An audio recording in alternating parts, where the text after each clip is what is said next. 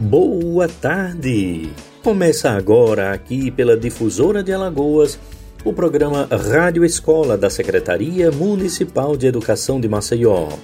Eu sou Delane Barros e trago a programação do ensino fundamental e para começar, nós fazemos o convite logo para os alunos do primeiro ano. A professora Laura Costa fala sobre nosso sobrenome dentro do conteúdo de História. Olá, alunos do primeiro ano. Aqui quem fala é a professora Laura da Escola Benedita da Silva. Eu espero que vocês todos estejam muito bem e vamos à nossa segunda aula de História? Vamos lá? Então, na aula anterior, nós falamos sobre como é importante né, o nosso nome e que ele tem uma história. Bem, então, perguntaram para sua família sobre como foi feita a escolha do seu nome. Espero que tenham gostado das pesquisas, tá? Do que escutaram. E escreveram seu nome no caderno? Hum, espero que sim. Capricharam, fizeram com lápis de cor também. Bem, hoje é, nós vamos falar sobre o sobrenome. Sobrenome? Sim. Então, depois do nome vem o nosso sobrenome. O meu nome, Laura, sobrenome Costa. E o seu nome qual é? Tá certo. Isso mesmo. E o seu sobrenome? Hum, legal. Por isso, hoje eu trouxe uma letra de uma música que a gente vai escutar e vocês prestem atenção. Já na primeira estrofe, ela fala assim: é, todas as coisas têm nome, casa, janela e jardim. Coisas não têm sobrenome, mas a gente sim. Então, preste atenção na letra da música.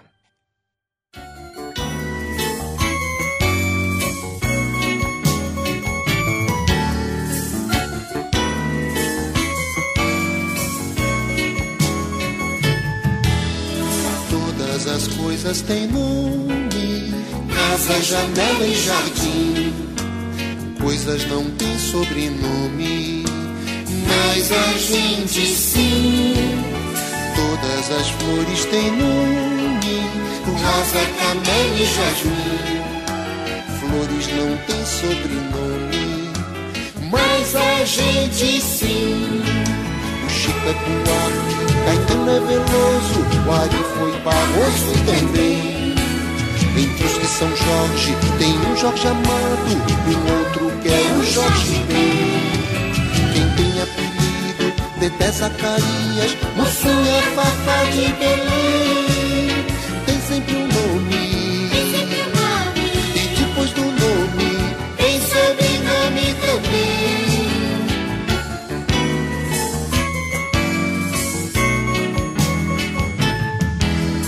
Todo brinquedo tem e patim. brinquedos não têm sobrenome. Mas a gente sim. Coisas gostosas têm nome. Bolo, mingau e pudim. Doces não têm sobrenome. Mas a gente sim. Renata é Aragão, o que faz confusão. Carlitos é o Charles Chaplin.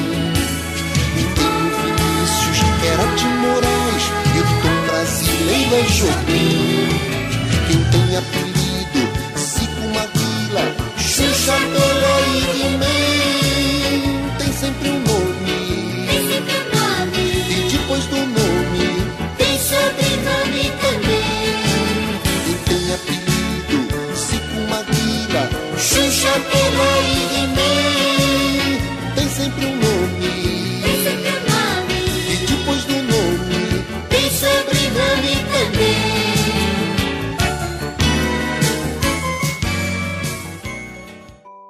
Olá, gostaram da música? Hum, espero que sim, tá? Eu gosto muito dessa música também. Assim, vamos para uma atividade. Agora, pega o caderno, escreve seu nome novamente, bem bonito, mas não apenas o nome dessa vez. Dessa vez, vocês vão escrever o seu nome e o seu sobrenome. Se tiver com dificuldade, pede ajuda de alguém da família, tá certo? Bem legal, bem bonito. E aproveita, faz próximo, bem próximo do seu nome e do seu sobrenome, o desenho de uma casa e de um belo jardim. Sei que vocês vão caprichar. E por que da casa e do jardim? Para lembrar que nome, nosso nome, tem sobrenome, mas as outras coisas não têm sobrenome, tá? Como casa e jardim. Cuidem-se, caprichem na atividade e até o nosso próximo encontro na próxima semana tá bom? Um beijão da tia Laura. Pessoal do primeiro ano, continua aí pertinho do rádio, tá? A professora Clésia Lins está chegando agora para apresentar o conteúdo de geografia e o tema desse conteúdo é lugares em que vivemos. Vamos acompanhar, tá? Olá, amiguinhos. Eu sou a professora Clésia Lins e teremos a nossa aula de geografia. Estão prontos? Lembrando que esta aula é para os alunos do primeiro ano do ensino fundamental. Vamos lá? Aula 1 Lugares onde vivemos. Da unidade temática O sujeito e seu lugar no mundo. Você sabia que todo ser vivo precisa de um lugar para viver? É sim os animais, os insetos, os seres humanos e até os vírus e as bactérias precisam de um lugarzinho para morar. Esses lugares podem ser os mais legais ou os mais estranhos possíveis. Em cima de uma árvore, embaixo de uma pedra, dentro do sol e em um buraco no chão até. Os animais podem viver na floresta, nos mares e rios, nas montanhas, mesmo sem ter uma casa como nós. Eles têm sempre um abrigo, como um ninho, um buraco, uma pedra e até mesmo em cima da árvore lá no alto. Bom, os seres vivos precisam de um lugar para se protegerem do frio, do sol, das chuvas e de outros perigos. Como vocês sabem, o homem vivia nas cavernas há muito tempo atrás e, ao longo do tempo, desenvolveu vários tipos de moradias, como as casas, os apartamentos, ocas, os iglus e tendas. As ocas são as moradias dos índios, geralmente feitas de barro batido, palhas e madeiras. Os iglus são casinhas feitas de gelo. Na neve, encontradas em lugares muito frios.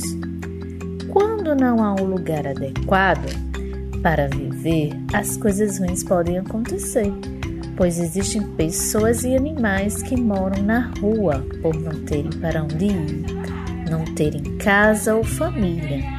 Essas pessoas e animais estão sujeitos às doenças por estarem à mercê do frio, da umidade, da falta de higiene e não estão protegidas da violência na rua também. Por estas razões, é fundamental termos nosso local para viver. Não importa se é pequeno ou grande, se é novo ou velho. O que é importante é que ele esteja limpo e que nos guarde dos perigos citados. Ah, lembrando que no início da aula falei sobre os vírus e as bactérias, lembram? Vocês sabem onde eles vivem? Geralmente dentro do nosso corpo. É, já pensou? Por isso, lave bem as mãos como vocês já aprenderam e se mantenham protegidos para que as doenças não cheguem no nosso corpo. Bom, Agora vou pedir para vocês exercitarem o que vocês aprenderam. Vamos lá? Estão prontos? Caderno e lápis em mãos. Então, desenhe e pinte os vários tipos de lugares que a gente viu no texto. Que os seres humanos e os seres vivos, como os animais, até os vírus e as bactérias podem viver. Você pode desenhar e pintar esse desenho. Bom, amiguinhos, espero que tenham gostado. Até a próxima aula. Professora Eclésia, um beijo. Agora é a vez do pessoal do quarto ano das escolas da rede municipal de ensino de Maceió. O professor Sivaldo Castro está chegando com o conteúdo de geografia. O tema da aula de hoje é cidade e município. Vamos ouvir. Olá, tudo bem? Meu nome é Sivaldo Castro, sou professor da Escola Municipal Maria Carmelita Cardoso Gama e estou aqui hoje para dar noções de geografia para os alunos do quarto ano do ensino fundamental. Na nossa quinta aula de hoje, vamos saber qual a diferença entre cidade e município. É muito comum observarmos e lermos por aí a utilização das duas palavras, cidade e município, como sendo a mesma coisa. No entanto, tratam-se de expressões distintas que abrangem diferentes significados para as apropriações humanas sobre o espaço geográfico. A diferença entre cidade e município encontra-se basicamente no fato de um ser um conceito referente à ocupação humana e o outro está associado à delimitação territorial por meio de divisas. Por exemplo, quando a gente fala de cidade, nós estamos falando daquela divisão entre zona rural e zona urbana, em que geralmente a zona urbana é chamada de cidade e a zona rural é chamada de campo. E quando a gente fala de município, a gente fala de toda a extensão territorial até os limites onde eles se encontram com outros municípios. O que é o município? O município é uma divisão legalmente realizada de um, de um território. São várias partes que compõem um mesmo estado. Podemos dizer que todo e qualquer lugar do Brasil, independentemente de seus domínios, está localizado dentro de uma área municipal que é administrada por uma prefeitura. Por exemplo, no Brasil, segundo fontes do Instituto Brasileiro de Geografia e Estatística, o IBGE, nós temos 5.570 municípios.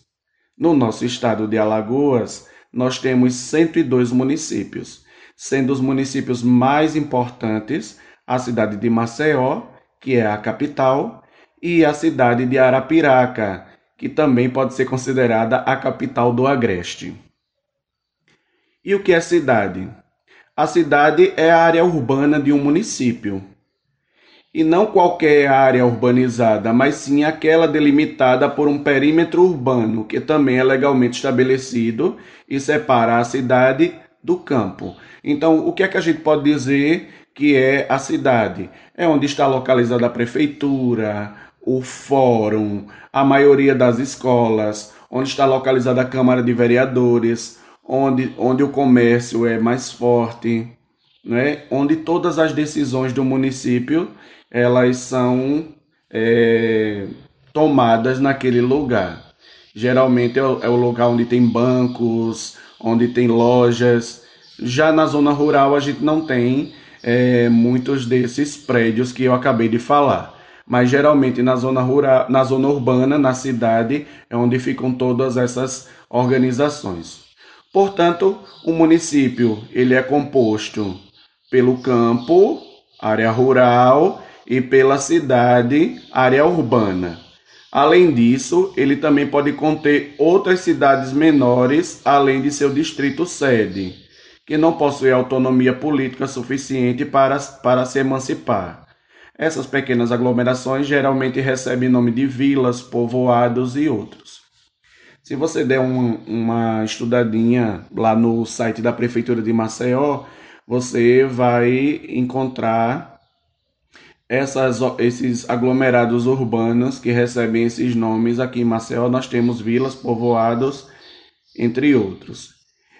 Existem cidades que ocupam praticamente toda a área municipal. Há também outras cidades que unem fisicamente a sua área urbana com a de outro município vizinho, formando um espaço contínuo, que é chamado de conurbação.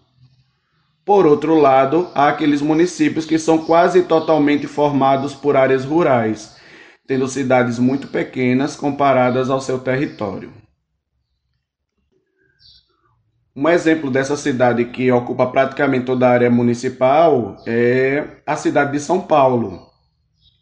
Várias outras cidades estão interligadas às vezes a diferença de uma cidade para outra é apenas uma rua.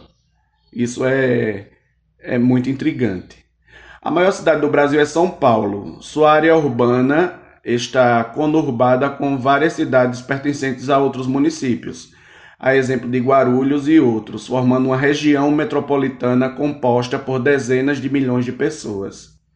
Maceió, por exemplo, já está se encaminhando para isso, quando a gente percebe que ah, as cidades estão se encontrando. Por exemplo, Maceió e Rio Largo, Maceió e Satuba, são cidades que elas se encontram e formam região metropolitana.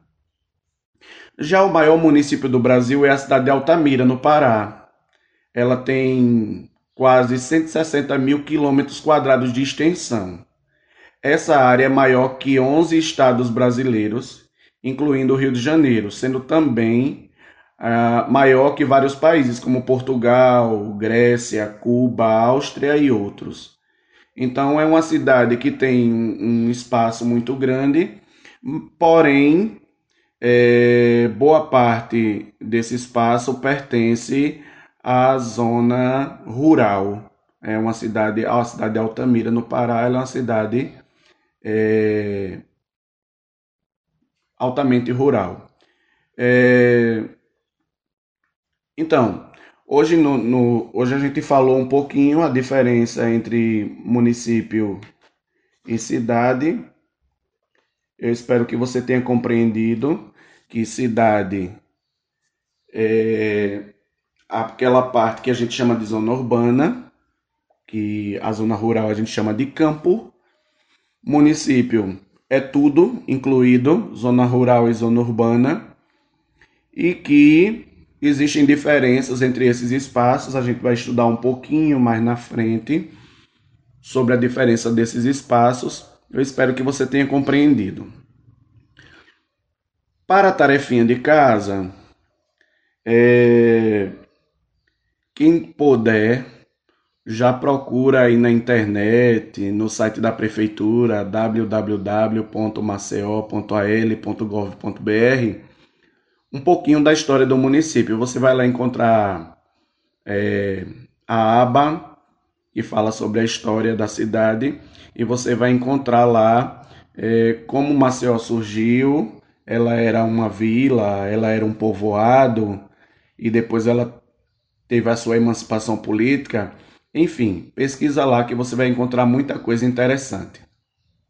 Enquanto a gente não retorna às aulas, é, se cuidem, usem máscara se precisar sair de casa, higienizem bastante as mãos para não pegar o coronavírus, tá bom? Um beijão, fiquem com Deus e até a próxima aula. Convite agora para a turma do quinto ano da Rede Municipal de Ensino de Maceió. professor Sivaldo Castro continua com a gente.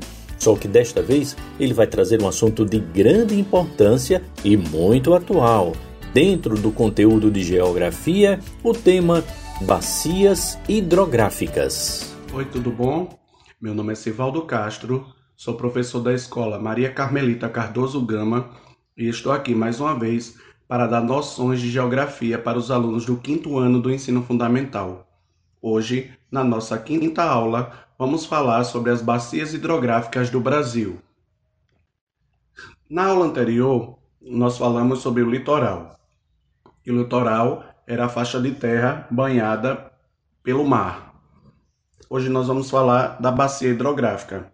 A bacia hidrográfica é o conjunto de terras banhadas por um rio principal e, e seus afluentes. O que é um afluente? Afluente é o nome que se dá aos rios menores que desaguam em um rio principal. Então são aqueles rios de menor potencial que durante o caminho por onde o rio passa eles vão derramando suas águas nesse rio. Eles são chamados de afluentes. Os rios, eles são muito importantes, porque podem ser utilizados para diversas finalidades, como por exemplo, abastecimento de água das cidades, que é fundamental. Alguns desses rios são utilizados para navegação. As águas desses rios para irrigação de muitas plantações, para pesca, para a geração de energia elétrica, para o turismo entre outras finalidades. O Brasil é o país com um dos maiores potenciais hídricos do mundo. Além das águas dos nossos rios, lagos e lagoas, nós ainda temos as águas subterrâneas, onde ficam localizados os aquíferos. Entre eles, o mais conhecido é o Aquífero Guarani, um dos maiores reservatórios de água subterrânea do mundo. E ele está no Brasil e ainda ocupa o território de alguns países vizinhos. É, infelizmente, as nossas bacias hidrográficas estão ameaçadas pela poluição, principalmente a poluição das cidades e a poluição das indústrias, e também o lançamento de agrotóxicos pela, pelos, pelas grandes plantações. O lançamento do esgoto sem tratamento, o uso intensivo de agrotóxicos na agricultura e o desmatamento da vegetação, a mata ciliar, né, da margem, ameaça a qualidade da água dos rios brasileiros. Outras ameaças são o material lançado sem tratamento pelas indústrias, que pode ser ainda mais perigoso do que o esgoto domiciliar. As maiores e principais bacias hidrográficas brasileiras são a Bacia Amazônica, a Bacia do Rio Paraná, a Bacia do Rio Tocantins-Araguaia e a Bacia do São Francisco. A Bacia Amazônica é a maior bacia hidrográfica do mundo. Seu principal rio é o Rio Amazonas, que nasce no Peru, mas por onde ele vai passando vai recebendo outros nomes, como o Vilcanota, Ucaiali, Urumbamba, Maranhão. Já no Brasil recebe o nome de Solimões. Quando ele se encontra com o Rio Negro, em Manaus, ele passa a chamar-se Rio Amazonas. O Rio Amazonas ele é muito utilizado na navegação, por ele podem passar navios de grande porte, graças ao amplo volume de água e à largura e à profundidade do seu leito. Então, o rio Amazonas é um dos maiores rios do mundo. Quiçá o maior rio do mundo, né? Por isso que a bacia amazônica ela é a, a, bacia a maior bacia hidrográfica do mundo, em volume de água e em extensão. Bacia do Paraná é formada pelos rios Paraná, Paraguai, Uruguai e seus afluentes. Como tem muitas cachoeiras, ela é bastante utilizada para a geração de energia elétrica. No rio Paraná foi construída a usina binacional de Itaipu. Por que ela é chamada de binacional? Porque ela fornece energia para dois países. O rio Paraguai nasce no estado do Mato Grosso e deságua no rio Paraná. Trata-se de um rio totalmente navegável. Em suas margens destacam-se o porto de Corumbá, o principal da região, e o porto Murtinho. O rio Uruguai nasce no Brasil pela fusão do rio Canoas e Pelotas. Ele marca a divisa entre Santa Catarina e Rio Grande do Sul, e também a fronteira entre Brasil e Argentina e entre Argentina e Uruguai, desaguando no estuário do Rio da Prata. A Bacia do São Francisco. A Bacia do São Francisco a gente chama de a bacia genuinamente brasileira, pois o seu rio principal, São Francisco, e seus afluentes nascem, correm e desaguam em terras nacionais. O rio São Francisco nasce na Serra da Canastra, em Minas Gerais, e deságua na cidade de Piaçabuçu, em Alagoas. Por ligar as regiões Nordeste e Sudeste, ele também é chamado de Rio da Integração Nacional ou Rio da Unidade Nacional. Nele estão presentes as usinas Três Marias, Queimado, Sobradinho e Taparica, Complexo Paulo Afonso e Xingó, além dos reservatórios de Três Marias e Sobradinho. A bacia registra praticamente todos os tipos de usos de recursos hídricos: irrigação, geração de energia, navegação, saneamento, pesca, atividades turísticas, o que torna muito complexo o planejamento de sua gestão. A Bacia Tocantins-Araguaia é a terceira maior em potencial hidrelétrico do país. Todos os seus rios nascem e desaguam no Brasil. No rio Tocantins encontra-se a hidrelétrica de Tucuruí. O rio Araguaia é navegável e nele encontra-se a ilha do Bananal, no estado do Tocantins, a maior ilha fluvial brasileira. Então, você viu que os rios são muito importantes para o Brasil, né? Nós temos uma infinidade de rios e esses rios eles podem ser utilizados para inúmeros é, como é que eu posso dizer? Inúmeras utilidades o rio pode ter para nós. Um banho por exemplo tomarmos um banho de rio ou andar de barco nesse rio ou utilizar a água dos rios para lavar roupa enfim milhares de utilidades que você pode ter num rio. A atividade dessa semana é você pesquisar sobre os rios de Maceió. Nós temos rios muito importantes. Inclusive, é, boa parte desses rios eles servem para levar água até as nossas casas.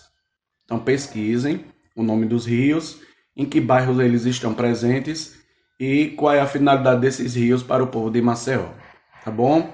Desejo para todos vocês um bom estudo e até a próxima semana. Fique em casa, use máscara, higienize as mãos e se proteja contra o coronavírus. Proteja você e os seus. Um abraço todo especial e até a próxima semana. Chegou a hora da contação de história. Quem apresenta pra gente é a contadora Gracileide Melo, da Biblioteca Carlos Moliterno, que chega com a história De Bem com a Vida. Vamos ouvir. Olá, pessoal! Sejam todos bem-vindos a mais uma contação de histórias. Eu sou Gracileide, contadora de histórias da Biblioteca Carlos Moliterno. Hoje vou contar para vocês uma história bem legal. Então, se preparem, que contando histórias em casa vai começar. Música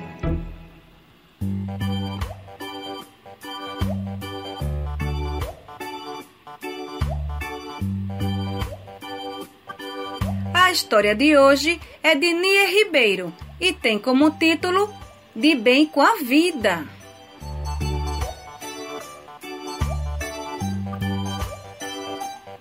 Filó, a Joaninha, acordou bem cedinho. Que dia lindo! Vou aproveitar para visitar minha tia. Alô, tia Matilde! Posso ir hoje aí? Venha, filho. Vou fazer o almoço bem gostoso. Filó colocou seu vestido amarelo de bolinhas pretas, passou batom cor-de-rosa, calçou os sapatinhos de verniz, pegou o guarda-chuva preto e saiu pela floresta toda feliz.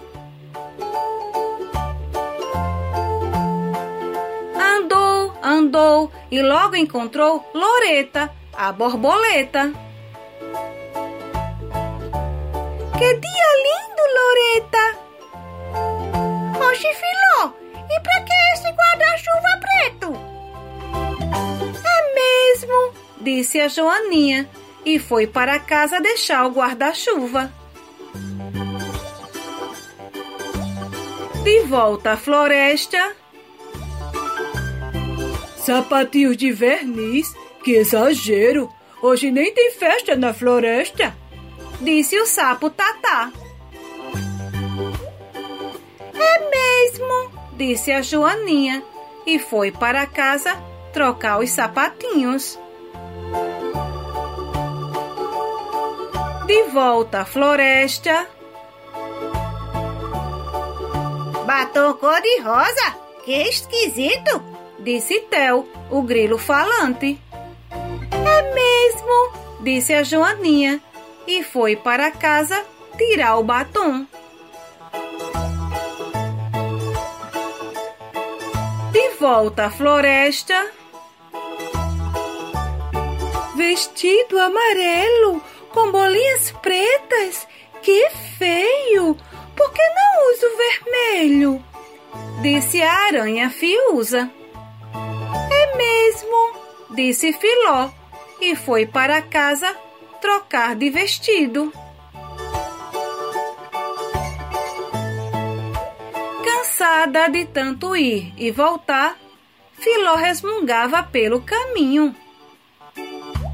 O sol estava tão quente que a Joaninha resolveu desistir do passeio.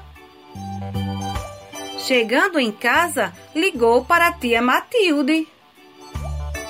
Titia, vou deixar a visita para outro dia. O que aconteceu, filó? Ah, tia Matilde, acordei cedinho, me arrumei bem bonita e saí andando pela floresta, mas no caminho. Lembre-se, Filozinha, gosto de você do jeitinho que você é. Venha amanhã, estarei te esperando com um almoço bem gostoso. No dia seguinte, Filó acordou de bem com a vida. Colocou seu vestido amarelo de bolinhas pretas, amarrou uma fita na cabeça, passou batom cor-de-rosa, calçou seus sapatinhos de verniz, pegou o guarda-chuva preto e saiu andando apressadinha pela floresta afora. Ela só parou para descansar no colo gostoso da tia Matilde.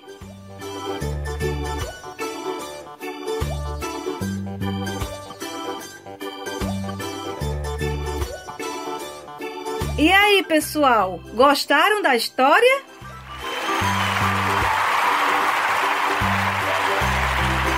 Então, até a próxima!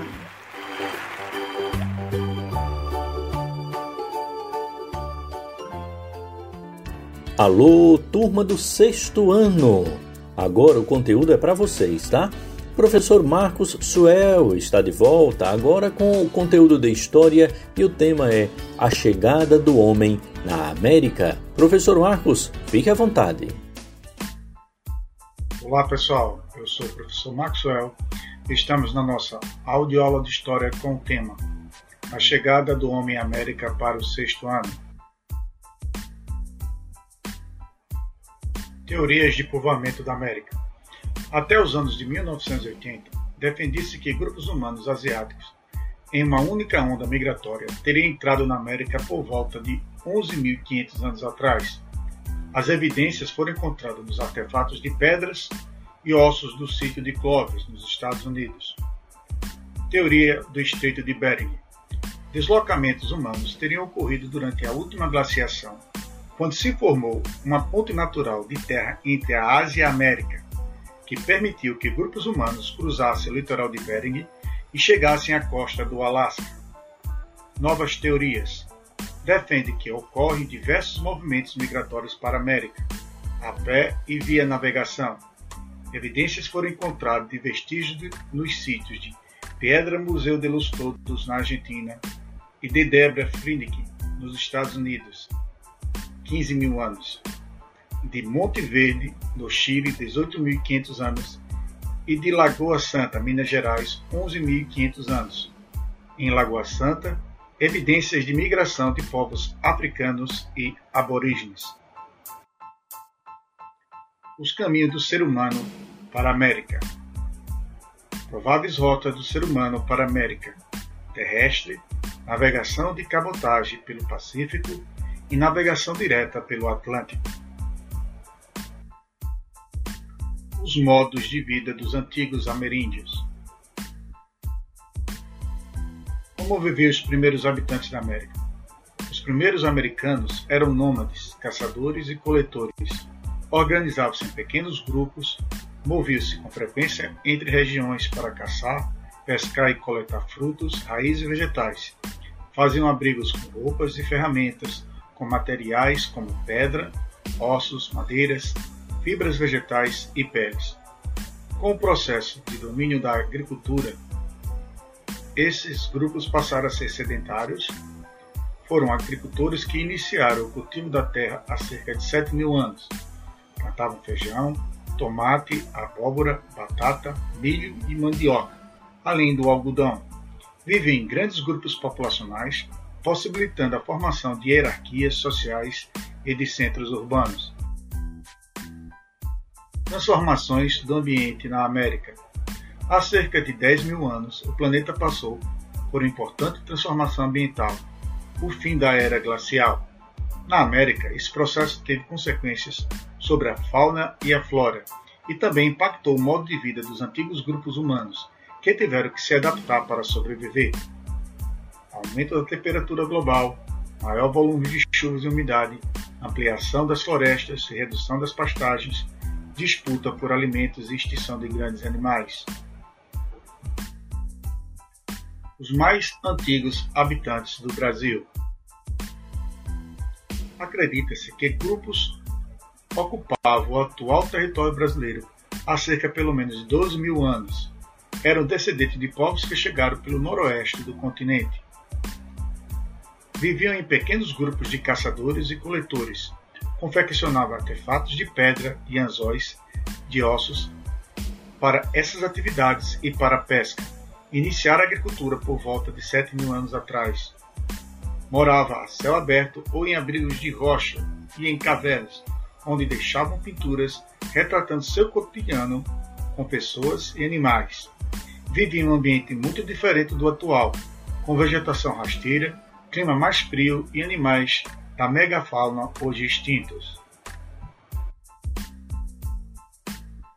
As descobertas arqueológicas brasileiras, vestígio da presença de povos antigos.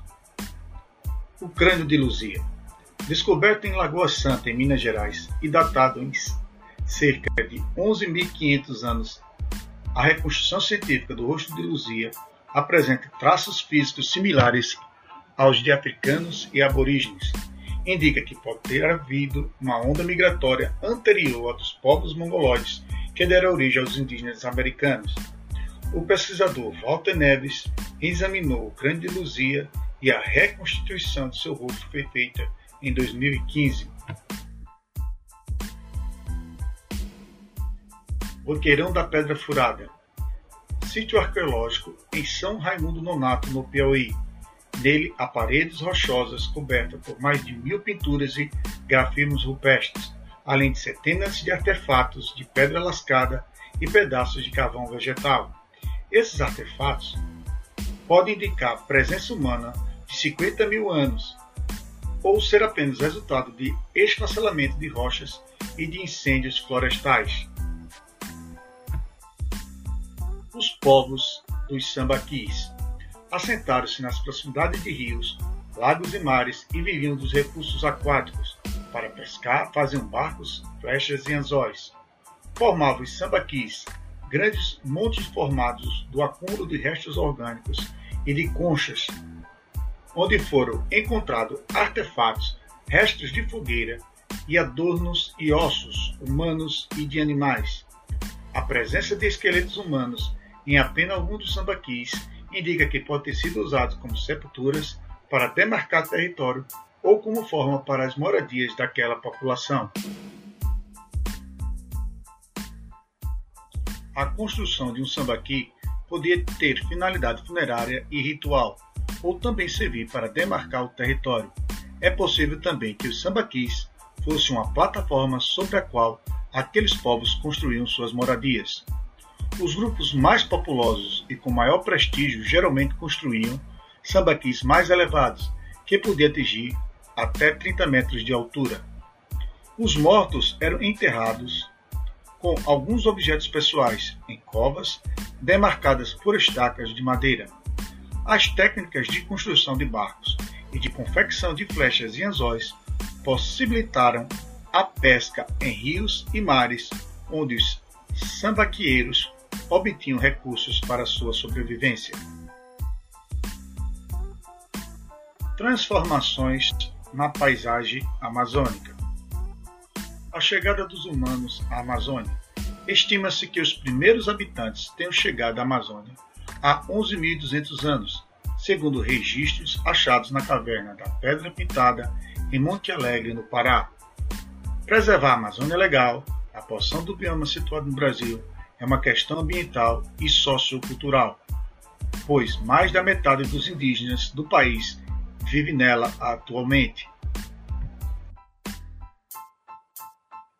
Como viviam os primeiros habitantes amazônicos? Moradia. Eram nômades e abrigavam-se no interior de cavernas ou em abrigos provisórios feitos de madeira e palha.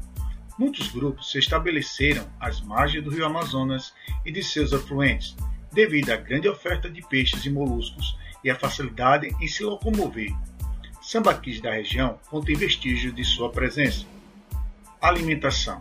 Viviam da pesca, da coleta de frutos e raízes e da caça de pequenos animais. Para isso, fabricavam instrumentos como facas e lanças de cristal de quartzo e sílex, lascados ou polidos. A arte.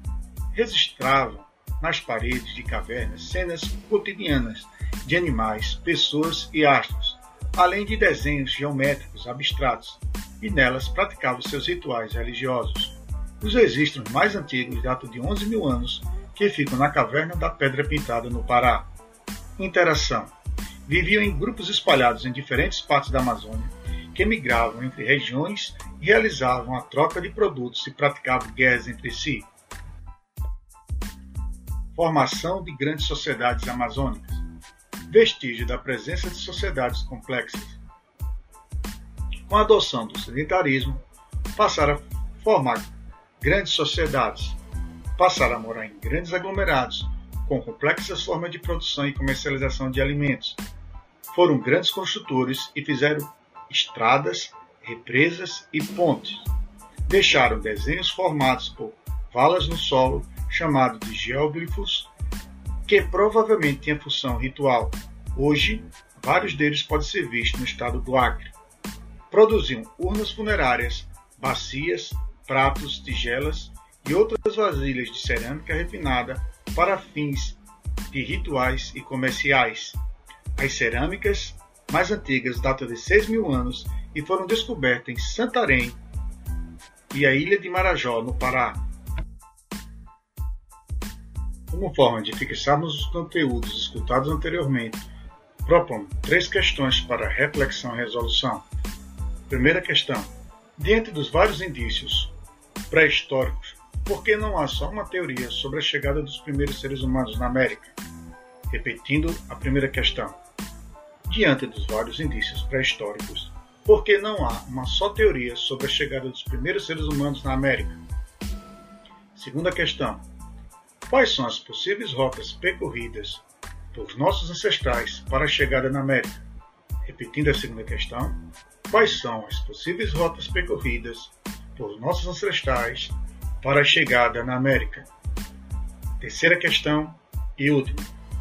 Por que a Luzia é um fóssil essencial para a história das Américas? Repetindo a terceira e última questão, por que a Luzia é um fóssil essencial para a história das Américas. Até mais, um forte abraço, pessoal. Pessoal do sexto ano continua com a gente, ainda é, acompanhando aqui o programa Rádio Escola da CEMED e desta vez o conteúdo de Geografia.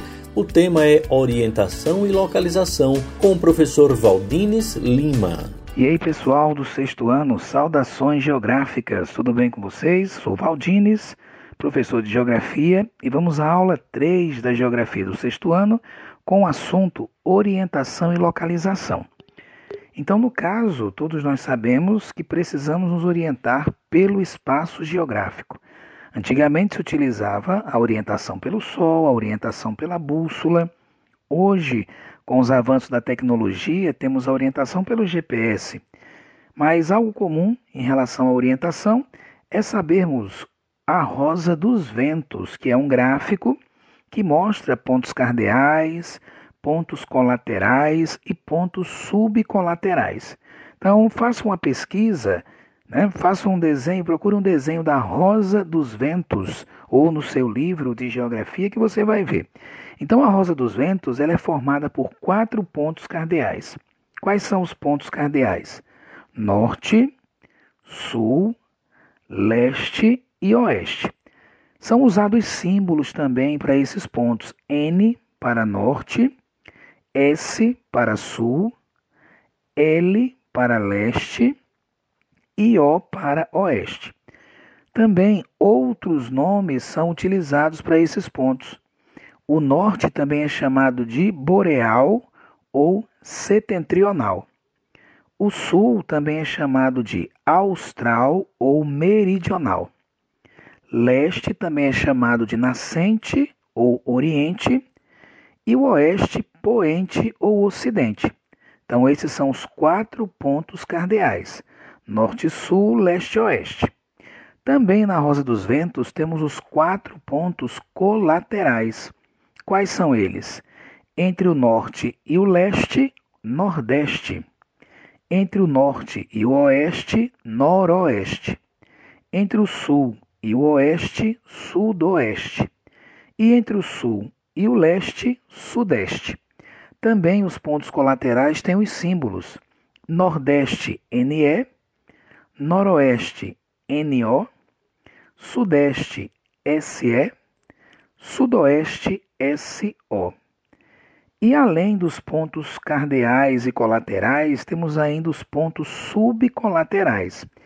Então, um ponto subcolateral, ele fica entre um ponto cardeal e um ponto colateral.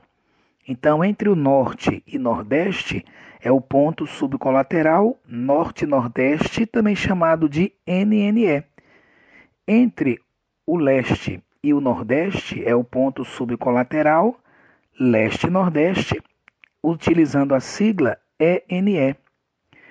Entre o leste e o sudeste é o ponto colateral, subcolateral, leste-sudeste, sigla ESE. Entre o sul e o sudeste é o ponto subcolateral, sul-sudeste, sigla SSE. Entre o sul e o sudoeste é o ponto subcolateral, sul-sudoeste, sigla SSO. Entre o oeste e o sudoeste é o ponto subcolateral oeste-sudoeste, a sigla OSO. Entre o oeste e o noroeste é o ponto subcolateral oeste-noroeste, a sigla é ONO. E entre o norte e o noroeste é o ponto subcolateral norte-noroeste, sigla NNO. Agora pegue, por favor, um mapa do Brasil que você tem aí perto de você no seu livro e vamos observar, por exemplo, a localização do estado de Alagoas. Então, no caso, você observando o estado de Alagoas, a nossa fronteira, ou nosso limite ao norte é o estado de Pernambuco, ao sul é o estado de Sergipe, a leste é o Oceano Atlântico e a oeste é o estado da Bahia e também um pedaço aí de Pernambuco. Como é que você faz isso? Então, no caso, na prática, você pode esticar o seu braço direito para o lado da praia, no lado do oceano, é o leste. O braço esquerdo será o oeste, a frente será o norte e a parte de trás será o sul. Faça esse exercício prático também em casa, tá certo? E também faça o exercício no mapa do Brasil, verificando aí quais são as fronteiras do estado de Alagoas. Beleza, pessoal? Até a próxima e saudações geográficas! Obrigado ao pessoal do sexto ano. Desta vez agora é para os alunos do sétimo ano. Conteúdo de História. Professor Marcos Suel permanece com a gente e fala sobre o Renascimento e o humanismo dos séculos XVI e XV. Vamos ouvir. Olá pessoal, eu sou o professor Marcos Suel. Estamos na nossa aula de História com o tema o Renascimento e o Humanismo do século XV e XVI. O humanismo, uma nova visão de mundo. O Renascimento, um novo modo de pensar. Predomínio do pensamento religioso durante a Idade Média. Na Idade Média, o conhecimento era dirigido pelo clero católico, que entendia o mundo a partir da fé e da religião. Essa filosofia era chamada de escolástica que era a conciliação entre a fé e a razão. Entretanto, ainda se priorizava as escrituras. Transformações na Europa. Desde o século IX, mudanças como a urbanização, a expansão do comércio e o enriquecimento da burguesia propiciaram o surgimento de novas ideias, que não correspondia mais à visão de um mundo divulgada pelos clérigos medievais. Renascimento a história, a filosofia, a literatura, a retórica e a matemática passaram a ser valorizadas na educação. Para se diferenciar do período medieval, artistas intelectuais se inspiraram na Antiguidade Clássica. Por que Renascimento? O Renascimento é o termo que sugeria a ideia equivocada de que a Idade Média teria sido um período de atraso cultural e intelectual, durante o qual o conhecimento da Antiguidade Clássica teria desaparecido. O termo fazia crer que a expressão cultural da Antiguidade Clássica pudesse ser retomada fora de seu tempo em outro contexto histórico.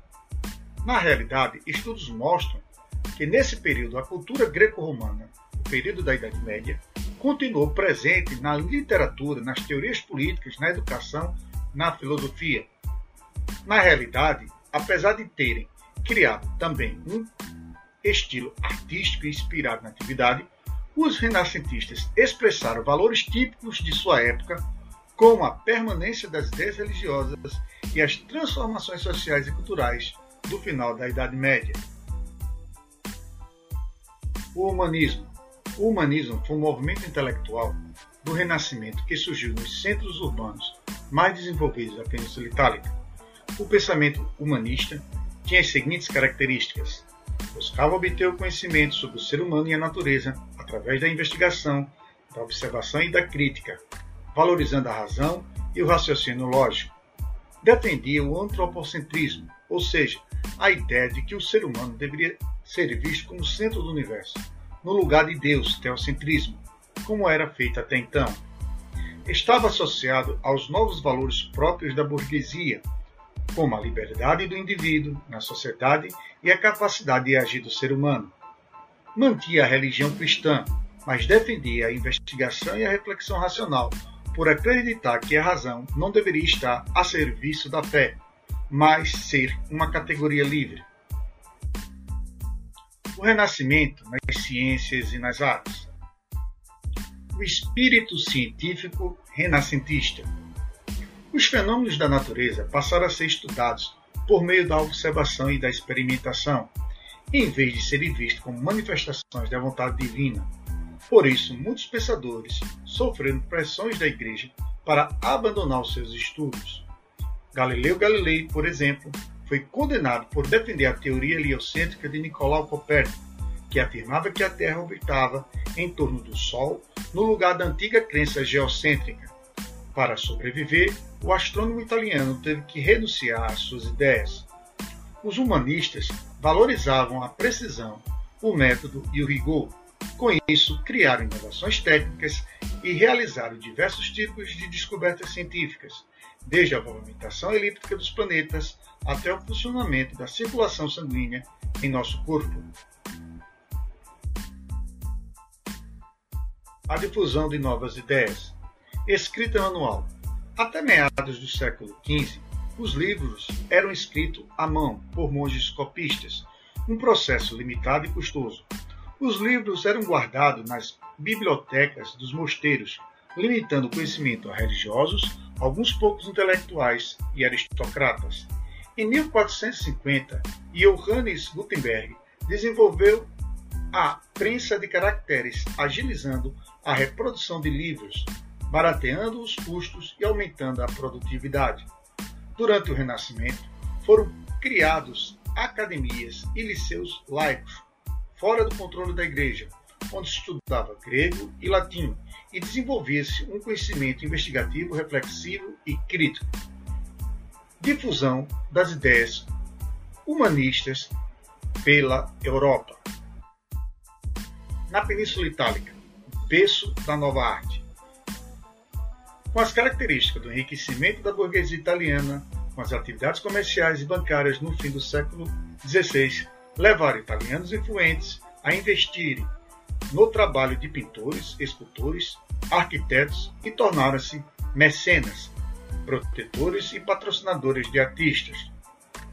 Eles eram burgueses prósperos e orgulhosos, buscavam expressar seu poder, exibir sua riqueza e imortalizar sua figura nas sociedades italianas.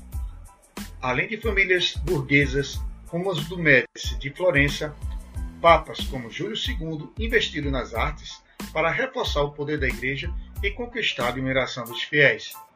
Sem esse patrocínio, artistas como Botticelli e Michelangelo talvez não tivessem marcado a história da arte com suas pinturas e esculturas.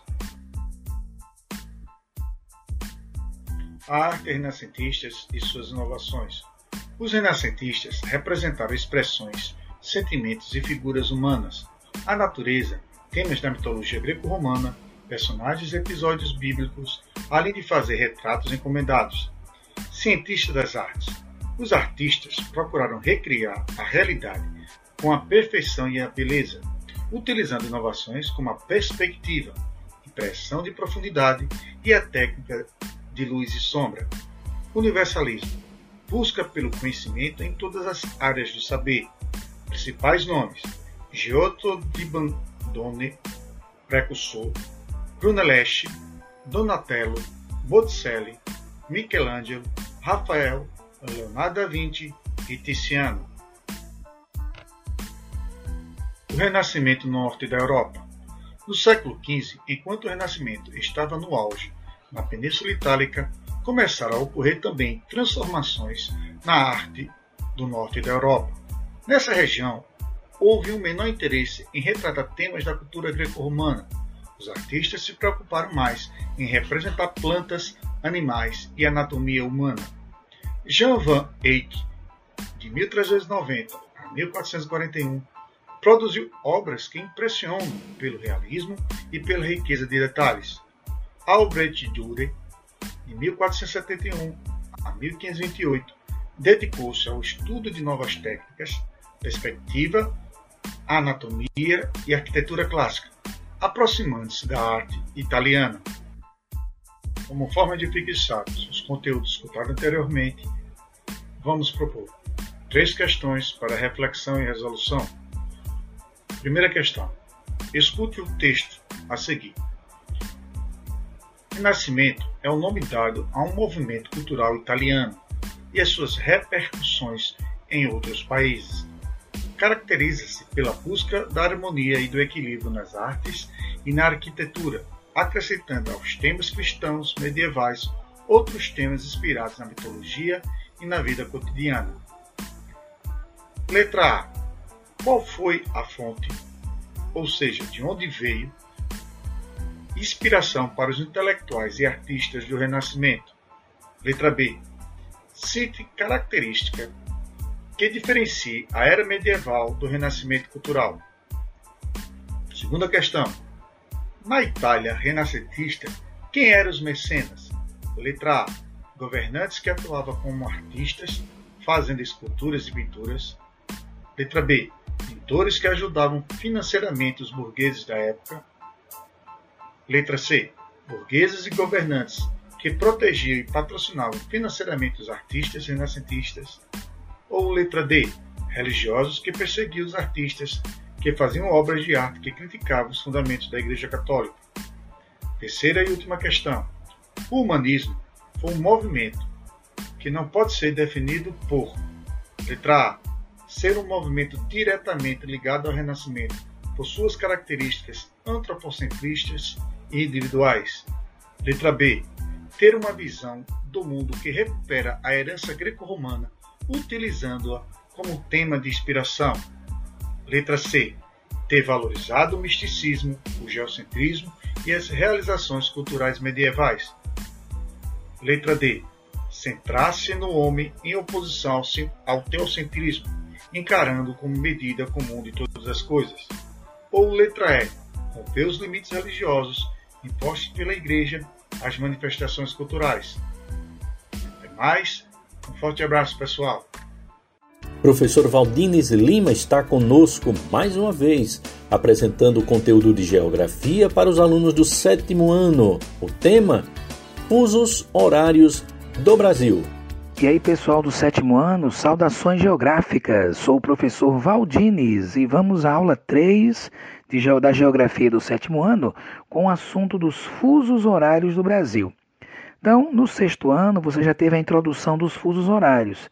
Então, os fusos horários eles são definidos pelos meridianos, sendo que o meridiano de Greenwich é a referência mundial do fuso horário Quanto mais a leste o fuso horário é mais adiantado, porque o Sol nasce primeiro a leste e quanto mais a oeste, o fuso horário é mais atrasado, já que o Sol nasce depois no hemisfério oeste ou ocidental. No caso do Brasil, como estão distribuídos os fusos horários? Como nós temos uma grande extensão leste-oeste, desde o Acre até aqui a região nordeste, o Acre a oeste, nós aqui, né, mais a leste na região nordeste, o Brasil é dividido em quatro fusos horários. Tá? O primeiro fuso horário brasileiro é o fuso das nossas ilhas oceânicas, como Fernando de Noronha. Esse fuso está atrasado duas horas em relação a Greenwich e está adiantado uma hora em relação ao fuso oficial de Brasília. Esse fuso oficial de Brasília, ou a hora oficial de Brasília, é o segundo fuso horário brasileiro. Então, esse segundo fuso ele está três horas atrasado em relação ao meridiano de Greenwich. Pega os estados da região sul, da região sudeste e os estados da região nordeste. Abrange ainda Goiás, Distrito Federal, Tocantins, Pará e Amapá. Esse é o segundo fuso horário brasileiro. O terceiro fuso horário brasileiro está atrasado quatro horas em relação a Greenwich e está atrasado uma hora em relação ao fuso oficial de Brasília. Então, abrange Mato Grosso do Sul, Mato Grosso, Rondônia, Roraima e a maior parte do estado do Amazonas. E o quarto fuso horário brasileiro tá está atrasado 5 horas em relação a Greenwich e 2 horas em relação a Brasília. Pega o estado do Acre e um pedacinho do estado do Amazonas. Então, como nós podemos fazer um exercício sobre os fusos horários? Por exemplo, aqui em Alagoas, nós estamos no segundo fuso horário, que é a hora oficial de Brasília. Então, quando são, por exemplo, 10 horas da manhã em São Paulo, também são 10 horas da manhã aqui em Alagoas. Porém, como Fernando de Noronha está no primeiro fuso horário brasileiro, uma hora a mais em relação a Brasília, quando são 10 horas aqui em Alagoas, já são 11 horas em Fernando de Noronha. Também, quando são 10 horas aqui em Alagoas, lá no Mato Grosso do Sul, está uma hora menos. Então, no Mato Grosso do Sul, são 9 horas da manhã. E lá no Acre, no quarto fuso, quando são 10 horas da manhã aqui em Alagoas, lá no Acre, duas horas a menos o quarto fuso, são 8 horas da manhã. Então nós temos no Brasil essa diferença de fuso horário. Então fica também um exercício para você. Quando são 15 horas aqui em Alagoas, qual será a hora nos seguintes locais? Em Fernando de Noronha, que é uma hora a mais, a do fuso de Brasília, qual será a hora no estado da Bahia, que está no segundo fuso horário, o fuso horário oficial do Brasil? Qual será a hora do Mato Grosso, que está no terceiro fuso, uma hora a menos em relação a Brasília? E qual será a hora em Rio Branco, no Acre, que está no quarto fuso, duas horas a menos em relação a Brasília? Você pode pesquisar também, no seu livro até, na internet, o mapa com os fusos horários do Brasil. Mas lembre-se, são quatro fusos horários do Brasil. Tá certo? Então, saudações geográficas e até a próxima. Ok, pessoal do sétimo ano, obrigado aí pela audiência, obrigado por ter acompanhado aí o conteúdo. Vamos convidando agora a turma do oitavo ano do ensino fundamental. Professor Marcos Suel permanece aqui e vem trazendo agora o conteúdo da história sobre os desdobramentos culturais, econômicos e ambientais da Revolução Industrial. Olá pessoal, eu sou o professor Maxwell e estamos na nossa audioaula de História com o tema Os desdobramentos culturais, econômicos e ambientais da Revolução Industrial para o oitavo ano. As consequências da Revolução Industrial movimento que teve início na Inglaterra do século XVIII. Influenciaram e influencia diretamente o sistema social, econômico e político mundial até os dias atuais. Ela teve início por diversos motivos, dos quais se destacam o fortalecimento da classe burguesa na Inglaterra, diversas invenções, como a máquina de fiar, o tear mecânico, da máquina a vapor, o uso de fontes modernas de energia, como carvão e petróleo, e o aperfeiçoamento das técnicas de produção a partir do avanço tecnológico e científico. Ainda que muitos pontos positivos surgiram junto à expansão da industrialização, os trabalhadores das fábricas viviam em condições precárias, com alta jornada de trabalho e salários baixos. Mulheres e crianças também trabalhavam nas fábricas e recebiam menos que os homens. Esse processo concentrou a riqueza nas mãos de uma elite e, com isso, a miséria e a insalubridade em que viviam as populações menos favorecidas aumentaram significativamente. Principais consequências da Revolução Industrial: divisão e especialização do trabalho, fortalecimento de duas classes, burguesia industrial e o proletariado fabril, elevado crescimento econômico, concentração de renda nas mãos dos donos da indústria, fortalecimento político e econômico da burguesia, formação de uma elite industrial, surgimento das linhas de montagem como o Fordismo e o Taylorismo, diminuição das corporações ligadas ao artesanato e manufaturas, substituição da manufatura para a maquinofatura, criação de empresas e indústrias, dinamização do processo industrial, aumento do rendimento do trabalho, redução do custo de produção, aumento da concorrência, expansão e consolidação do sistema capitalista, surgimento do socialismo, do progresso científico e tecnológico, avanço dos sistemas de comunicações e transporte, desenvolvimento industrial e urbano, aumento do êxodo rural, crescimento das cidades e da população, crescimento desordenado das cidades. As cidades tornam-se grandes centros industriais. Se expande o comércio e das atividades industriais. Aumento da produtividade e do mercado consumidor. Surgimento da classe operária, como já foi falado, e aumento das lutas operárias. Surgimento dos primeiros sindicatos, conhecidos como trade union, e expansão do imperialismo, aumentando as desigualdades sociais e avanço dos impactos ambientais. As fases da Revolução Industrial passaram por três períodos. A primeira Revolução Industrial, que vai de 1750 a 1850, a segunda Revolução Industrial, que vai de 1850 a 1950, a terceira Revolução Industrial, que vai de 1950 até a atualidade.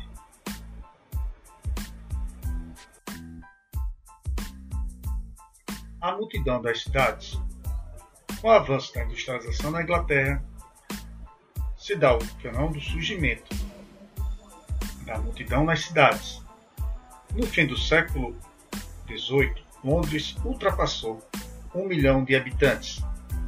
Diferentemente do campo ou das pequenas cidades, as relações entre os moradores se tornaram impessoais. Dificuldade de controlar a multidão e crescimento da criminalidade. Máquinas e pessoas produziam ruídos, o lixo se acumulava nas ruas. Em 1829, os ingleses criaram a Scotland Yard para vigiar as ruas de Londres e atuar na solução de roubos e assassinatos. A literatura das multidões. Por meio do texto, escritores e leitores procuravam entender as metrópoles e lidar com o fascínio e o medo que provocava. Charles Dick, que viveu entre 1812 e 1870, parte importante de suas obras trata de vida nas cidades inglesas com ambientes e trabalhos degradados, más condições de vida para os operários e relações humanas desgastadas pelas dificuldades cotidianas. Charles Baudelaire, que nasceu em 1821 a 1867, foi um observador sagaz das metrópoles e captou com precisão a melancolia, os temores e as angústias de seus moradores. Edgar Allan Poe, que viveu entre 1809 a 1849, no conto O Homem da Multidão, de 1841, constatou a solidão do cidadão urbano, apesar de viver cercado de gente a supremacia britânica no comércio mundial. A ampliação da participação da Inglaterra no mercado mundial, impulsionada pelo forte apoio do governo nacional, aumento da produtividade com a aplicação de inovações tecnológicas na indústria em novas áreas como a agricultura, a metalurgia e os transportes, impulsando a economia com a expansão das ferrovias que abriram países ao mercado mundial e entregaram populações. Abertura de mercados na África e na Ásia e nos novos países independentes da América, após a pressão diplomática inglesa. Fortalecimento do liberalismo econômico com a expansão da industrialização para outros países e prosperidade inglesa. Como forma de fixarmos os, os conteúdos escutados anteriormente, proponho duas questões para reflexão e resolução. Primeira questão: o acúmulo de capitais, a modernização da agricultura, a disponibilidade de mão de obra e de recursos naturais e a força do puritanismo ajuda a explicar o pioneirismo da o espaço aí é dado na Revolução Industrial. Das opções a seguir, o país que melhor preenche o espaço acima é letra A, Alemanha, letra B, Holanda, letra C, Itália, ou letra D, Inglaterra, ou E, Espanha. Repetindo a primeira questão, o acúmulo de capitais, a modernização da agricultura, a disponibilidade de mão de obra e de recursos naturais e a força do puritanismo ajuda a explicar o pioneirismo da se dá um espaço na Revolução Industrial. Das opções a seguir, o país melhor que preenche o espaço é letra A, Alemanha, letra B, Holanda, letra C, Itália, letra D, Inglaterra ou letra E, Espanha. Segunda e última questão. Dentre as consequências sociais forjadas pela Revolução Industrial, pode-se mencionar, letra A, o desenvolvimento de uma camada social de trabalhadores que, destituídos dos meios de produção, passaram a sobreviver apenas da venda da sua força de trabalho. Letra B, a melhoria das condições de habitação e sobrevivência para o operariado proporcionada pelo surto do desenvolvimento econômico. Letra C, a Associação Social dos Artesãos, que reuniram seus capitais e suas ferramentas em oficinas ou domicílios rurais dispersos, aumentando os núcleos domésticos de produção. Letra D. A criação do Banco da Inglaterra, com o objetivo de financiar a monarquia e ser também uma instituição geradora de empregos. Ou letra E. O desenvolvimento de indústrias petroquímicas, favorecendo a organização do mercado de trabalho de maneira a assegurar o emprego de todos os assalariados. Repetindo a segunda e última questão. Dentre as consequências sociais forjadas pela, pela Revolução Industrial, pode-se mencionar, letra A, o desenvolvimento de uma camada social de trabalhadores que, destituídos dos meios de produção, passaram a sobreviver apenas da venda da sua força de trabalho. Letra B, a melhoria das condições de habitação e sobrevivência para o operariado proporcionada pelo subdesenvolvimento econômico. Letra C. A ascensão social dos artesãos que reuniram seus capitais e suas ferramentas em oficinas ou domicílios rurais dispersos, aumentando os núcleos domésticos de produção. Letra D. A criação do Banco da Inglaterra, com o objetivo de financiar a monarquia e ser também uma instituição geradora de empregos. Ou letra E. O desenvolvimento de indústrias petroquímicas favorecendo a organização do mercado de trabalho de maneira a assegurar emprego a todos os assalariados. Até mais, um forte abraço, pessoal. Quem chega agora para falar com a gente é o professor Salos Pessoa, para trazer o conteúdo de geografia para a turma do oitavo ano da Rede Municipal de Ensino de Maceió. O tema Regionalização do Mundo.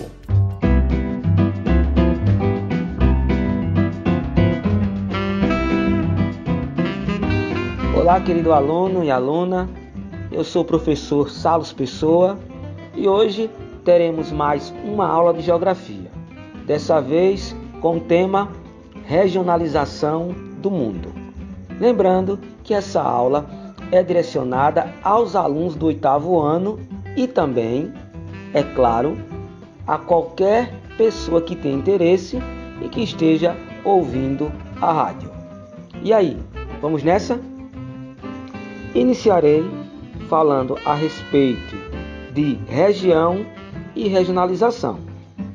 Uma região corresponde a um agrupamento de áreas com características semelhantes entre si. Essas características podem ser definidas com base em vários critérios: naturais, políticos, econômicos, culturais, de desenvolvimento humano, entre outros. A regionalização tem por finalidade auxiliar a análise do espaço geográfico. Por se tratar de uma forma de organização do território definida pelos seres humanos, os limites estabelecidos para as regiões podem ser modificados ou atualizados. Assim, são comuns novos arranjos espaciais, uma vez que as sociedades são dinâmicas e suas características mudam ao longo do tempo. Regionalizar não é uma tarefa simples, exigindo certo nível de generalização. Para isso, é necessário perceber e selecionar as características mais relevantes para a classificação da região, de acordo com o critério adotado. O espaço mundial pode ser regionalizado de diversas formas e com base em diferentes critérios físicos, econômicos e sociais. Uma das regionalizações mais utilizadas atualmente pela mídia e em diversos estudos científicos é a que divide o mundo em países desenvolvidos e países em desenvolvimento. Essa regionalização busca organizar os países com base na qualidade de vida da população e em seu desenvolvimento econômico. Os países desenvolvidos caracterizam-se por apresentar melhores condições de vida, como educação de qualidade e renda elevada, além do processo de industrialização consolidado. Entre os países desenvolvidos estão Estados Unidos, Japão, Austrália, Alemanha, França e Reino Unido. Esses países são centros de decisão de assuntos econômicos e políticos mundiais, além de produtores e detentores de tecnologias de última geração. Entre os países em desenvolvimento, há os que passaram pelo processo de industrialização em meados do século XX, apresentando elevado crescimento econômico posteriormente. Neles, embora haja dinamismo econômico, ainda existem grandes desigualdades sociais a serem superadas, como a distribuição de renda. São exemplos o Brasil, a Argentina, o México, a Turquia e o Chile. Há também países caracterizados pela precariedade das condições de vida oferecidas à população, pela baixa industrialização e pela elevada concentração de renda. É o caso de muitos países da África, da América e da Ásia. Os países ex-socialistas que estavam sob influência da União Soviética se concentram desde o final da década de 1990 em processo de transição para o capitalismo. Esses países se industrializaram, mas muitos ainda têm dificuldade para se adaptar à economia de mercado. Por isso, são conhecidos como países em transição.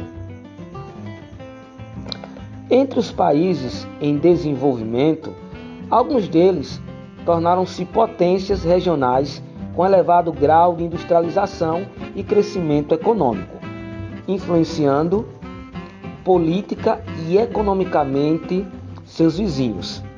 São os chamados países emergentes, que nos últimos anos têm participado cada vez mais do comércio mundial. Entre eles, destacam-se Brasil, Rússia, Índia, China e África do Sul, que forma o grupo conhecido como BRICS. A sigla BRICS reúne as iniciais de cada país em inglês. Em 2011, esses países formalizaram um acordo de cooperação econômica mútua. Já o grupo de países menos desenvolvidos engloba países em desenvolvimento que estão em situação de pobreza. Com base nos critérios de renda da população, vulnerabilidade econômica e problemas sociais, como má qualidade de saúde e baixa escolaridade. Esse foi o assunto de hoje. Sugiro como atividade que você pesquise quais são as outras formas de regionalização do mundo. Isso o ajudará a ampliar o seu conhecimento. E por hoje é só. Um abraço, pessoal do oitavo ano. Obrigado pela audiência. Agora é a vez da turma do nono ano do ensino fundamental. A gente continua com o professor Marcos Suel e apresenta, dentro do conteúdo da história, o tema A Revolução na Rússia de 1917.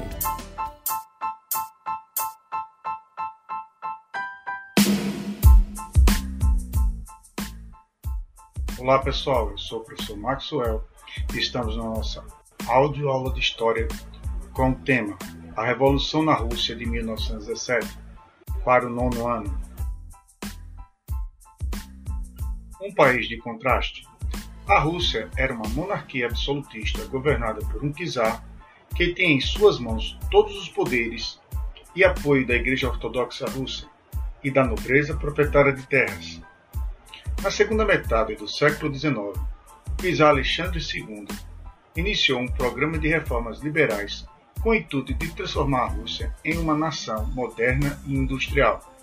O czar aboliu a servidão, distribuiu terra aos camponeses e incentivou as atividades industriais e a fundação de bancos, melhorou o ensino e reorganizou o exército. A transformação da Rússia em um país de contraste e a extrema exploração do trabalho propiciaram a organização de greves e sindicatos e a difusão das ideias socialistas. Enquanto cidades como Moscou e São Petersburgo foram modernizadas e industrializadas, 80% da população vivia no campo em condições miseráveis. As reformas e investimentos estrangeiros intensificaram a industrialização, misturando antigas relações de trabalho com práticas capitalistas de produção e a exploração do trabalhador industrial.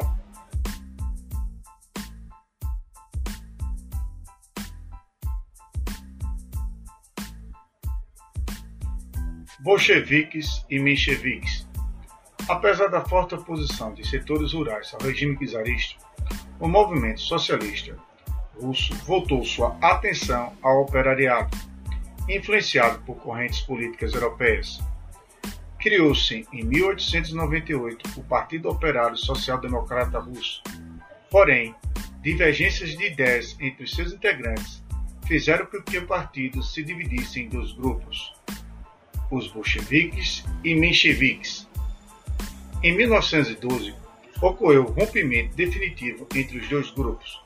Os bolcheviques eram os representantes da maioria, inspirasse nas ideias de Marx e defendia a aliança entre os camponeses e o operariado para derrubar o czarismo e implantar o socialismo no país. Os mencheviques eram representantes da minoria. Também marxistas, os mencheviques buscavam uma passagem gradual para o socialismo, por meio de uma aliança dos operários e camponeses com a burguesia. Do Domingo Sangrento à Revolução de Fevereiro de 1917. Em 1904, a Rússia entrou em guerra com o Japão pelo controle da Manchúria, na China, como parte da política expansionista do czar Nicolau II. A derrota russa aumentou as tensões sociais no país. Em 1905, operários em greve dirigiram-se ao palácio do czar com um abaixo assinado reivindicando direito de greve e melhores condições de vida e convocação de uma Assembleia Constituinte. O Domingo Sangrento. Em 1905, a manifestação foi fortemente reprimida pela Guarda Imperial, resultando na morte de centenas de pessoas. Uma onda de protestos e de greves se espalhou pela Rússia e impulsionou a formação dos sovietes, conselhos de representantes eleitos por operários, camponeses e soldados, rebeliões, greves e deserções, revoltas armadas de soldados, a fome causada pela crise de abastecimento da Primeira Guerra e a ação dos soviéticos criaram um clima revolucionário na Rússia. A Revolução de Fevereiro de 1917, os soviéticos de Petrogrado pressionou o parlamento, a Duma, a nomear um novo governo liberal. O czar abdicou e Alexander Kerensky passou a dirigir um governo provisório a Rússia rumo ao socialismo. A Revolução de Outubro de 1917. A Revolução de Fevereiro e o governo provisório foram conduzidos por socialistas revolucionários, mencheviques e liberais. A maior parte da liderança bolchevique estava exilada ou presa na Sibéria. O bolchevique Vladimir Lenin escreveu as teses de abril conclamando a derrubada do governo provisório e a entrega de todo o poder aos sovietes. Suas teses foram aprovadas pelo Partido Bolchevique. Revolução de Outubro de 1917, os bolcheviques tomaram o Palácio de Inverno e depuseram o governo republicano liberal de Kerensky. Sob a liderança de Lenin, os sovietes assumiram o poder pelo Tratado de Brest-Litovsk de 1918, o governo assinou um tratado com as potências centrais que retirava a Rússia da guerra, o que lhe custou os territórios bálticos da Bessarabia, a Polônia e a Finlândia. Os revolucionários bolcheviques estatizaram bancos, estradas de ferro e indústrias, expropriaram a burguesia e confiscaram as terras da nobreza e da igreja, que foram distribuídas entre os camponeses. A guerra civil e o comunismo de guerra. A expropriação da burguesia, da nobreza e da igreja pelo novo governo revolucionário afetou investidores estrangeiros e gerou uma reação desses setores. Em 1918 se dá início à Guerra Civil na Rússia de um lado, bolcheviques, o Exército Vermelho, comandados por Leon Trotsky, do outro, czaristas, aristocratas e burgueses, reunidos no Exército Branco, com apoio de 14 potências estrangeiras. Apesar da Guerra Civil, o Partido Comunista estabeleceu a instrução gratuita e obrigatória e uma política de combate ao analfabetismo. Lenin estabeleceu o comunismo de guerra, que definiu o confisco de colheitas, a suspensão das liberdades de imprensa, de greve e de, associação, a proibição dos demais partidos e a execução do czar e, do, e, de, e da sua família. Fim da Guerra Civil, em 1921. Após a vitória do Exército Vermelho, a Rússia estava em colapso. O país teve que enfrentar a diminuição da produção, o esvaziamento das cidades e minas o desmantelamento dos transportes e a fome. Política econômica. A nova política econômica, conhecida como NEP, de 1921, foi tomada é, por medida através do Partido Comunista, que procurava desenvolver alguns aspectos capitalistas para estimular a produção de excedentes no campo e o crescimento industrial. Com isso, se deu formação de cooperativas nacionais, funcionamento de pequenas e médias empresas privadas, permissão para os camponeses venderem seus produtos no mercado livre. No entanto, as grandes indústrias, as comunicações, o sistema financeiro e os transportes continuaram controlados pelo Estado. A NEP, contudo, não conseguiu impulsionar a economia russa em 1912. A Rússia foi renomeada de União Soviética. Na década de 1930, com os chamados planos quinquenais, a União Soviética passou a apresentar taxas de crescimento até, então nunca alcançadas pelas potências capitalistas, que sofreu os efeitos da crise de 1929.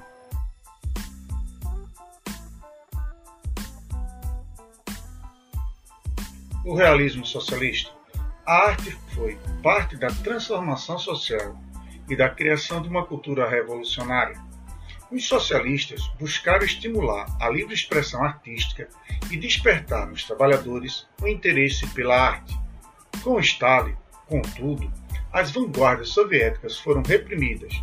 Financiada e controlada pelo Estado, a arte passou a enaltecer a pátria soviética e a representar apenas o mundo dos trabalhadores normatizado e delimitado pelo Estado, o realismo socialista se tornou a arte oficial da União Soviética, cumprindo um papel fundamental na preservação do regime stalinista. Os impactos mundiais da Revolução Russa. Na visão de intelectuais, trabalhadores e setores da classe média, a Primeira Guerra Mundial expôs a falência dos modelos econômicos e sociais vigentes. Os partidos socialistas despontaram na Europa como uma força capaz de construir uma alternativa de futuro para as camadas sociais oprimidas. A partir da Revolução Russa, o socialismo soviético se apresentou como uma alternativa ao capitalismo não apenas na Europa, mas em todo o mundo. Para podermos fixarmos os conteúdos escutados anteriormente, propomos duas questões para reflexão e resolução. Primeira questão: Quais são as causas que levaram a Rússia a um processo revolucionário que influenciou o mundo na geopolítica do século XX? Repetindo a primeira questão: Quais são as causas que levaram a Rússia a um processo revolucionário que influenciou o mundo na geopolítica do século XX? Segunda questão e última: a Revolução de Fevereiro de 1917 na Rússia pode ser caracterizada como: letra A, a luta encabeçada por Lenin para estabelecer um Estado soviético. Letra B, uma reação da Igreja Ortodoxa contra a prepotência de Rasputin. Letra C, um conflito de inspiração rural a fim de apanhar os mujiques. Letra D, um movimento de caráter burguês com o objetivo de depor um czar Nicolau II, ou letra E, um esforço de intelectuais comprometidos com as ideias anarquistas de Bakunin. Repetindo a segunda e última questão, a Revolução de Fevereiro de 1917 na Rússia pode ser caracterizada como letra A, uma luta encabeçada por Lenin para estabelecer um Estado soviético. Letra B, uma reação da Igreja Ortodoxa contra a prepotência de Rasputin. Letra C, um conflito de inspiração rural a fim de apoiar os mujiques. Letra D, um movimento de caráter burguês com o objetivo de depor o czar Nicolau II. Ou letra E, um esforço de intelectuais comprometido com as ideias anarquistas de Bakunin. Até mais, forte abraço pessoal! Pessoal do nono ano continua com a gente para acompanhar agora o conteúdo de Geografia, Recursos Naturais e Energéticos, quem apresenta é o professor Salos Pessoa. Olá, querido aluno e aluna. Eu sou o professor Salos Pessoa e hoje teremos mais uma aula de Geografia. Dessa vez com o tema Recursos Minerais Energéticos.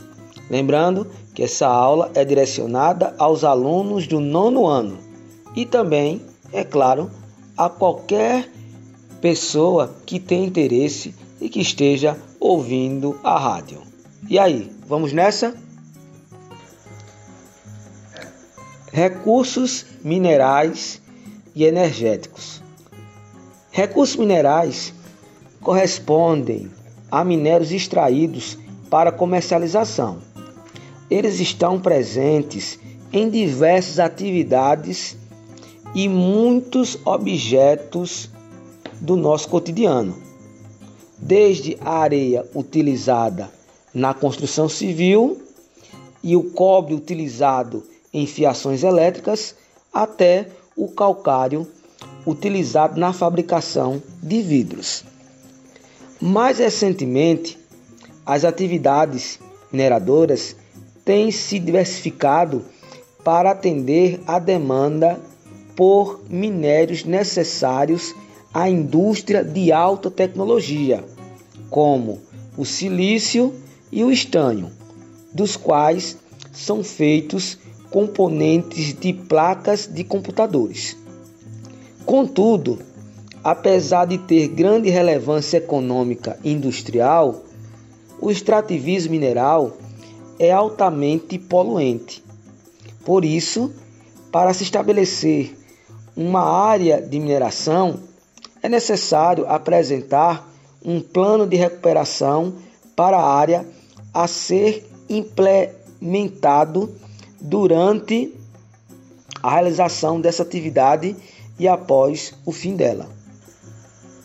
Alguns recursos minerais, como o petróleo e o gás natural, são fontes de energia e, portanto, também podem ser chamados recursos energéticos. Na atual fase do mercado globalizado, a demanda por esses recursos vem crescendo, uma vez que eles são necessários para o funcionamento dos grandes polos industriais e para o abastecimento dos crescentes núcleos urbanos mundiais. Cerca de 81% da energia consumida no mundo é obtida de fontes não renováveis, como os combustíveis fósseis, petróleo, gás natural e carvão mineral. O petróleo e o gás natural originam-se do acúmulo e da decomposição de material orgânico depositado no fundo dos mares e dos oceanos. Esses depósitos de material orgânico formam camadas que sofrem, ao longo do tempo, a ação de bactérias, da pressão e do calor, e assim transformam-se em petróleo e gás natural. As jazidas mais antigas de petróleo têm aproximadamente 500 milhões de anos e as mais recentes cerca de 2 milhões de anos. O carvão mineral, por sua vez, formou-se de um longo processo de soterramento de florestas localizadas em regiões lacustres e pantanosas há mais de 250 milhões de anos. O carvão mineral foi uma importante fonte de energia durante a Revolução Industrial. O petróleo, por sua vez, ganhou importância como fonte de energia quando foi inventado o motor à explosão, no fim do século XIX. Hoje, o mundo tem grande dependência dessas e outras fontes de energia não renováveis, o que significa que o risco de escassez desses recursos e os impactos ambientais gerados por sua exploração se tornaram um problema geopolítico e estratégico. Atualmente, o petróleo é a fonte de energia mais utilizada no mundo e um recurso estratégico, política e economicamente. O petróleo tem diversos usos, seus derivados são utilizados como combustíveis em veículos e em usinas termoelétricas e também servem de matéria-prima para a fabricação de inúmeros materiais, entre eles lubrificantes, produtos de limpeza, plásticos, borrachas e tecidos sintéticos. No entanto, o petróleo, assim como outros combustíveis fósseis, é um recurso não renovável, ou seja, demora milhões de anos para se recompor na natureza. Além disso, suas jazidas são encontradas em apenas algumas regiões do mundo. Dez países concentram cerca de 85% das reservas de petróleo existentes no planeta. Bem, queridos e queridas, esse foi o assunto de hoje. Sugiro como atividade que você monte um quadro apontando os principais recursos energéticos da atualidade e suas características. Isso o ajudará a ampliar o seu conhecimento. E por hoje é só. Até a próxima! Pessoal, muito obrigado pela participação de todos os que acompanharam o nosso conteúdo, o nosso programa Rádio Escola da Secretaria Municipal de Educação de Maceió. Agradecemos mais uma vez e lembrando que está difícil, os dias não estão fáceis, confinamento, o isolamento social, o distanciamento daqueles parentes que gostamos e que precisamos ficar distantes para preservá-los de doenças, de uma complicação maior, mas tudo isso vai passar. Com certeza, tudo isso vai passar e nós vamos retomar o nosso cotidiano, o nosso dia a dia do jeito que nós gostamos, abraçando, conversando normalmente com as pessoas. Mas antes que isso aconteça, vamos manter o nosso compromisso.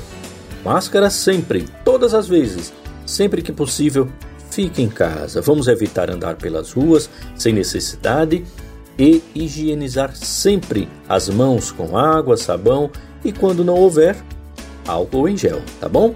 Grande abraço e até o nosso próximo encontro. Tchau!